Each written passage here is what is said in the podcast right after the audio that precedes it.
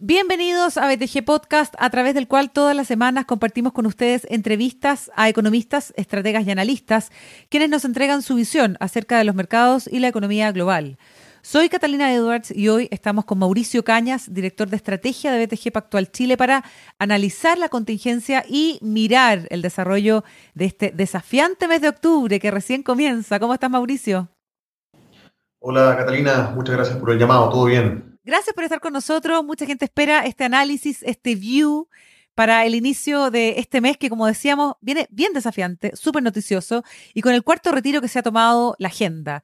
Ayer vimos una fuerte alza en las tasas de renta fija local, que además está muy golpeada. ¿Cuál es tu perspectiva respecto de esta discusión, además que podría terminar recién a fin de mes? Sí, así es. Eh, si bien eh, en un principio eh, la opinión que tenía el bloque oficialista y una buena parte de lo que uno denomina el centro a nivel político manifestaba un rechazo absoluto en relación a este proyecto, hemos visto que con el pasar de los días algunos de ellos están reconsiderando su decisión. el mercado obviamente está mirando el factor político bastante cerca, tú bien dijiste que las tasas de interés eh, ayer eh, y en general estas últimas eh, jornadas se han comportado al alza. y eso refleja en parte que el riesgo de que se apruebe este eventual cuarto retiro aumenta en probabilidad que efectivamente pase en la medida que se va dilatando la discusión. ¿Por qué? Porque claramente hay fuerzas políticas, hay una candidata que es en este caso Proboste, quien está haciendo una gestión dentro de su coalición para convertir algunos no en sí. Y en la medida que eh, más tiempo se tome en resolver esta discusión, más probabilidad eventualmente va a tener de dar vuelta ese tipo de votos. ¿ya? Por lo tanto, el mercado eh, se anticipa, no necesita que llegue el día de la votación en particular para eventualmente tener un ajuste en los precios de mercado. Y como lo hemos conversado en varias oportunidades acá, eh, claramente lo más afectado, si es que se aprueba este cuarto retiro, va a ser la renta fija local, la renta fija chilena, los bonos de gobierno, los bonos del Banco Central, los bonos corporativos, los bonos bancarios, que en el conjunto es lo que más pesa dentro del portafolio de las AFP. ¿Para qué decir de las compañías de seguro, que también es algo eh, bastante homogéneo? Y en el caso de tener que eh, ir a hacer un frente, pagar esos rescates, esos retiros, eh, la principal venta se va a producir en esta clase de activos. Esa es una gran pregunta que, todos se hacen hoy día. Primero, ¿a qué le van a echar mano a la AFP? Y segundo, ¿cuál es el futuro de las compañías de seguro? Sí, a ver, separando un poco la respuesta. Eh, mirando el portafolio agregado de las compañías, perdón, de las eh, AFPs, lo que más pesa es la renta fija local. Sin duda que van a tener que vender instrumentos de este tipo para poder pagar estos eventuales eh, retiros. Eh, el, el, problema es que eh, uno de los principales compradores históricos en el mercado de renta fija local también fueron AFP, por lo tanto se produce un desbalance. Hay un potencial de venta que ha sido importante en el pasado y una ausencia de compradores que sean de orden institucional. Eso genera un desequilibrio y lamentablemente lleva a que las tasas de interés suban con fuerza. Ya hemos visto el desempeño del fondo E ha sido el peor desde que existen los multifondos. ¿ya? Y por el lado de las compañías de seguro, eh, si bien las indicaciones que se hicieron en el proyecto que finalmente se aprobó en eh, la, la, Cámara Baja, eh, donde se busca que se retiren o se paguen parte del el capital inicialmente aportado por parte de los pensionados por la renta vitalicia, claramente pone en desequilibrio la estabilidad del sistema. Ya lo enfatizó la Comisión del Mercado Financiero, elaboró un reporte, lo publicó en su página web y lo presentó también, donde eh, detecta eh, claros riesgos de eh, desequilibrio en el mercado y potencial de insolvencia o incumplimiento de ciertos límites regulatorios por parte de las compañías de seguro. A mi juicio, a mi juicio, en la Cámara Alta, si es que se llega a aprobar el cuarto retiro de la FP, esperaría y tiene mucho sentido que se modifique parte de lo que se reguló, al menos en un principio, respecto a la forma de pago de eh, ese anticipo de la renta vitalicia y también el impacto debería ser menor. Eso es bajo un análisis racional técnico, no político, pero que claramente el informe de la CMF es bastante categórico en el desenlace final que tendría si es que se aprueba la ley como está ahora. Mauricio Cañas, conversamos en septiembre, eh, en el inicio del mes, respecto de lo que pasaba con los precios hoy día y que incorporaban eventualmente un cuarto retiro. ¿Qué pasa si este proyecto es rechazado? Te vuelvo a hacer la pregunta transcurrido ya este mes. Sí. A ver, pensemos en tres clases de activos que son eh, activos financieros locales, siendo el primero la renta fija, las tasas de interés, ¿ya? el segundo el tipo de cambio, el valor del peso dólar, y el tercero las acciones, el IPSA o el ICPA. ¿ya? En primer lugar, el activo más castigado en relación a su volatilidad histórica ha sido las tasas de interés. Si es que se rechaza el cuarto retiro, eventualmente veo una caída, pero marginal en las tasas de interés eh, y transitoria, porque tenemos por un lado que las tasas de interés en el mundo, esto es tanto en emergentes como en desarrollados, retomaron su camino alcista. Y Chile no va a quedar ajeno de esa tendencia. Y adicionalmente porque vemos una brecha entre los ingresos y gastos del gobierno central que inevitablemente van a llevar a una mayor emisión de deuda, mayor emisión de deuda, tanto local como internacional, con un poder comprador, por ejemplo, de la FP cada vez menor, te lleva a que también los precios van a tener que caer, las tasas van a tener que subir. ¿ya? Así que el primer efecto, si es que se rechaza el cuarto retiro, es una caída temporal y marginal en la tasa de interés para luego retomar esta tendencia alcista. Por el lado del FX, el valor del peso en relación al dólar, lo conversamos en el call anterior, eh, al menos desde el 14 de mayo, cuando fue la elección eh, de los constituyentes, el peso chileno ha sido la peor moneda a nivel mundial. ¿ya?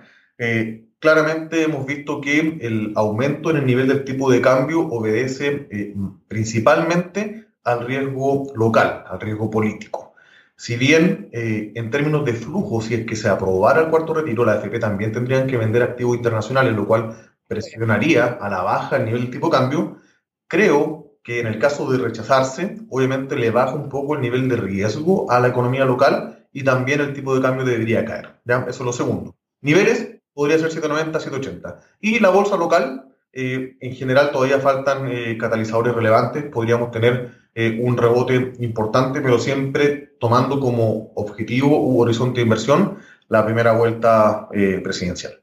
Perfecto, ya, ese es como el, próximo hito, por así decirlo. Ahora, eh, cambiando un poco de tema y saliendo un poco de nuestra frontera, Mauro Caña, te quiero eh, llevar a China, específicamente para hablar sobre Evergrande y también sobre el precio de los commodities últimamente. Muchos hablan ya de una crisis energética a raíz de los precios del petróleo, la decisión de la OPEP Plus también de cumplir con las estimaciones y mantiene a partir de noviembre el alza de 400.000 barriles diarios, pero los mercados no están conformes con lo que se está eh, viendo, con lo que se está dando desde este punto de vista. ¿Cuál es tu mirada? Sí, por el lado, bueno, están interconectados porque obviamente China es el mayor consumidor de commodities a nivel global, ¿cierto?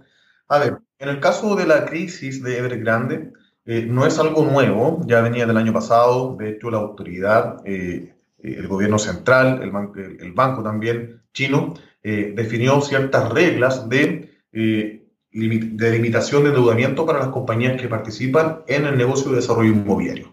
Esta empresa venía con un incumplimiento ya desde abril y desde el año pasado.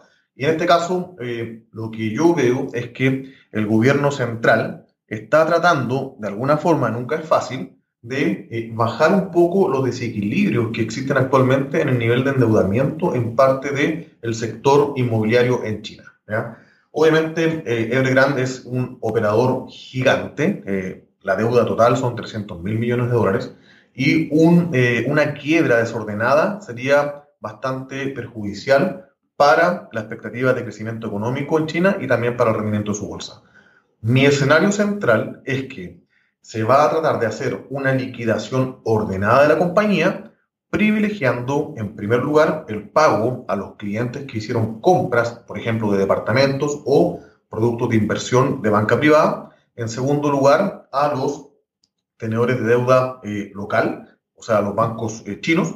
Y en tercer lugar, a los inversionistas que estén eh, tomando posiciones en los instrumentos extranjeros. Actualmente, los bonos en dólares de esta compañía transan en torno a 20, 25 centavos, por lo tanto ya están reflejando de forma relevante que esta empresa va a quebrar y no va a poder pagar la totalidad de su deuda, de hecho menos de un 70%. ¿ya? Entonces ese escenario está relativamente metido en presión. ¿Qué tan eh, sistémico puede ser eh, el contagio y los efectos de esta quiebra?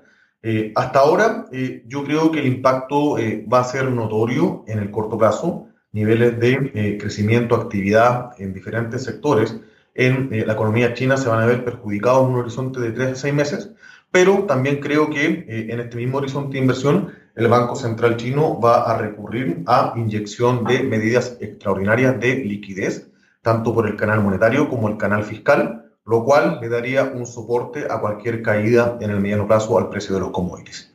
Pasando a los commodities, eh, tú bien lo dijiste, hay una preocupación, eh, se habla de crisis energética. Si uno lo resume, vemos que la recuperación de la demanda en diferentes tipos de commodities se ha acelerado de la mano de la reapertura de la economía, pero vemos que esa recuperación en la producción no va con la misma velocidad. En el caso del petróleo, si dejamos de lado la OPEC Plus, que sí está incrementando su cuota de producción, vemos que otros actores relevantes, como por ejemplo Estados Unidos, no está con un nivel de recuperación de producción de la mano de la recuperación de la demanda. Entonces, no es solamente la OPEP el que está eh, provocando este desequilibrio y un aumento de los precios. Como horizonte de mediano y largo plazo, estamos hablando aquí entre seis meses a un año, el precio del petróleo debería equilibrarse en torno a 70, 80 dólares el barril, lo cual sigue siendo alto para lo que veníamos viendo en los últimos cinco años, pero que en el margen va generando cada vez menos presiones inflacionarias. Hay otros elementos que sí están eh, presionando la inflación. ¿Te preocupa la inflación para el próximo año, Mauro Cañas? Sí. Em, a ver, en el caso a nivel global, em, el efecto transitorio que ha denominado la Fed para eh, el problema de la inflación se está alargando más de lo que todos teníamos en, en, el escenario base, ¿cierto? Eh, y la Fed de alguna forma lo está reconociendo, eh, a pesar de que en los comunicados no lo hace explícito, uno ve que el adelantamiento del retiro de estímulos monetarios no convencionales es un mecanismo para poder combatir este problema pero eh, todavía vemos que hay fricciones en la cadena logística, todavía vemos que eh, el precio que están pagando las empresas, eh, al menos las encuestas que uno ve en Europa, que uno ve en Estados Unidos, que uno ve en Asia y que uno ve en Chile, sigue estando en niveles altísimos. Entonces, eventualmente creo que vamos a tener persistencia inflacionaria más allá de lo que era nuestro escenario base. El escenario base era un pic de inflación en el mundo en el tercer trimestre de este año, Probablemente ese pic sí se va a alcanzar, pero solamente en Estados Unidos y en Europa, pero en el resto del mundo y principalmente en la economía emergente se va a prolongar más allá de esta ventana. Y claramente la depreciación de las monedas, sobre todo para economías que son importadoras de bienes de capital eh, y bienes de, consumo, eh, va a seguir eh, teniendo un impacto en la transmisión de inflación al mercado local. Chile no es ajeno a eso. Exactamente. Bueno, volviendo al, mercado local, Mauricio Cañas, te quiero preguntar respecto de estos anuncios de pagos de dividendos extraordinarios, así lo han definido algunas empresas muy grandes, por cierto, que están en el IPSA. El caso de Copec, de Colbún, de Vapores, de Sencosud, todos asociados además a familias eh, muy conocidas, a grupos familiares bastante importantes y muy presentes en la economía local. También Entel, se suma. ¿Qué hay detrás de estos dividendos extraordinarios? ¿Cómo lo lees tú? Algunos dicen que esto es directamente desinversión. ¿Cuál es tu lectura? A ver, este es un fenómeno interesante. Eh, si uno mira el contexto histórico, estamos eh, presenciando el mayor eh, aumento de dividendos en las empresas listadas en bolsa históricamente. Y si uno, a ver, la respuesta puede venir por dos lados si te doy la respuesta eh, de manual o by the book, como dicen los gringos, uno diría que los proyectos marginales que están eh, evaluando las empresas no son tan rentables como el costo de capital que enfrentan los accionistas. Por lo tanto, en ese sentido, eh, es aconsejable, en vez de invertir, repartir ese exceso de caja en forma de dividendo. ¿ya? Eso es lo que te diría el manual. Y eso conversa con, eh, por ejemplo, eh, un país que está enfrentando un proceso constituyente, donde las eh, reglas del juego van a cambiar porque así lo decidió la mayoría de la población, ¿cierto? Y tú no sabes con qué tasa de impuestos te vas a enfrentar, con qué tipo de costo laboral, cuáles son las eh, industrias que van a tener mayor o menor participación del Estado y evidentemente se entiende ese mayor reparto de dividendos. Pero los capitales, eh, sobre todo los capitales financieros, no son rígidos. Y hemos visto que en los últimos 10 años las empresas chilenas invierten en Chile o en Estados Unidos o en Brasil o donde quieran, ¿cierto? Entonces esa respuesta para mí es parcial e incompleta, porque no porque la incertidumbre en Chile esté aumentando significa que las empresas van a repartir dividendos porque podrían buscar proyectos en otras jurisdicciones y no lo están haciendo. Así que voy a la segunda parte de la respuesta. Si uno mira el programa de gobierno del candidato que está liderando la encuesta, que Gabriel Boric, él propone desintegrar el sistema tributario. En términos simples, en Chile hay una integración parcial. ¿Qué significa eso? Que las empresas, los impuestos que pagan, pueden ocuparse como crédito para los impuestos finales de sus accionistas. Eh, la evidencia comparada te muestra todo tipo de eh, integración, alguna que es parcial, total y otra desintegrada, como pasa en Estados Unidos.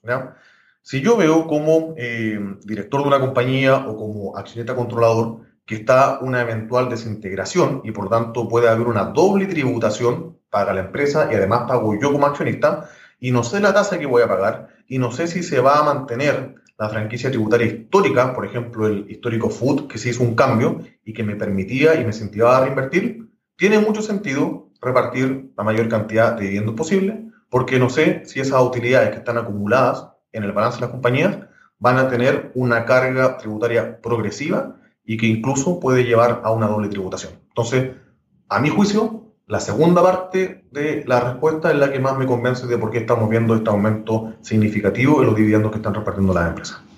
Mauricio Cañas, director de estrategia de BTG Pactual Chile. Dos highlights para terminar o dos grandes temas que van a estar marcando este mes para ir cerrando este podcast. A ver, a nivel local, claramente la agenda política. Eh, estamos viendo un cambio de tendencia en quién se posiciona como el segundo lugar que pasaría en eh, la elección presidencial. Ya vimos que el candidato Sichel eh, está quedando algo rezagado, el candidato Cast está tomando el segundo lugar. Vamos a ver si eso es temporal o eventualmente es tendencia que va a marcar la decisión final de noviembre. ¿ya? es muy diferente una segunda vuelta Sichel o Proboste junto con Boric a un cast con Boric. Claramente ese escenario, esa dupla, va a llevar a, un debate, a un enfrentamiento que va a ser mucho más polarizado. Eh, y en la parte internacional, eh, creo que lo que va a marcar la agenda, eh, como lamentablemente pasa muchas veces en octubre, es la volatilidad de los mercados. Octubre es en rojo. ya hemos visto que los mercados han estado bastante pesados, las tasas de interés están subiendo y eso lleva a un desempeño bastante magro en los sectores que son o más cíclicos, con mayor beta o con mayor crecimiento, como el sector tecnológico, y eh, lamentablemente el mercado se olvida, tiene memoria de corto plazo, de que eh, el, mundo accionario es volátil y no es una línea recta. Entonces muchos se van a cuestionar si vale la pena seguir sobreinvertido en acciones y no pasar por caja y estar algo más defensivo. Yo creo que por ahí vienen los grandes temas de octubre. Perfecto, muy bien, clarísimo como siempre, Mauricio Cañas, director de estrategia de BTG Pactual Chile. Muchas gracias por haber estado hoy día en BTG Podcast. Que te vaya muy bien. Buenísimo, gracias Cata. Gracias a ti, Mauricio, y ustedes amigos, atentos a las actualizaciones de BTG Podcast. Hasta pronto.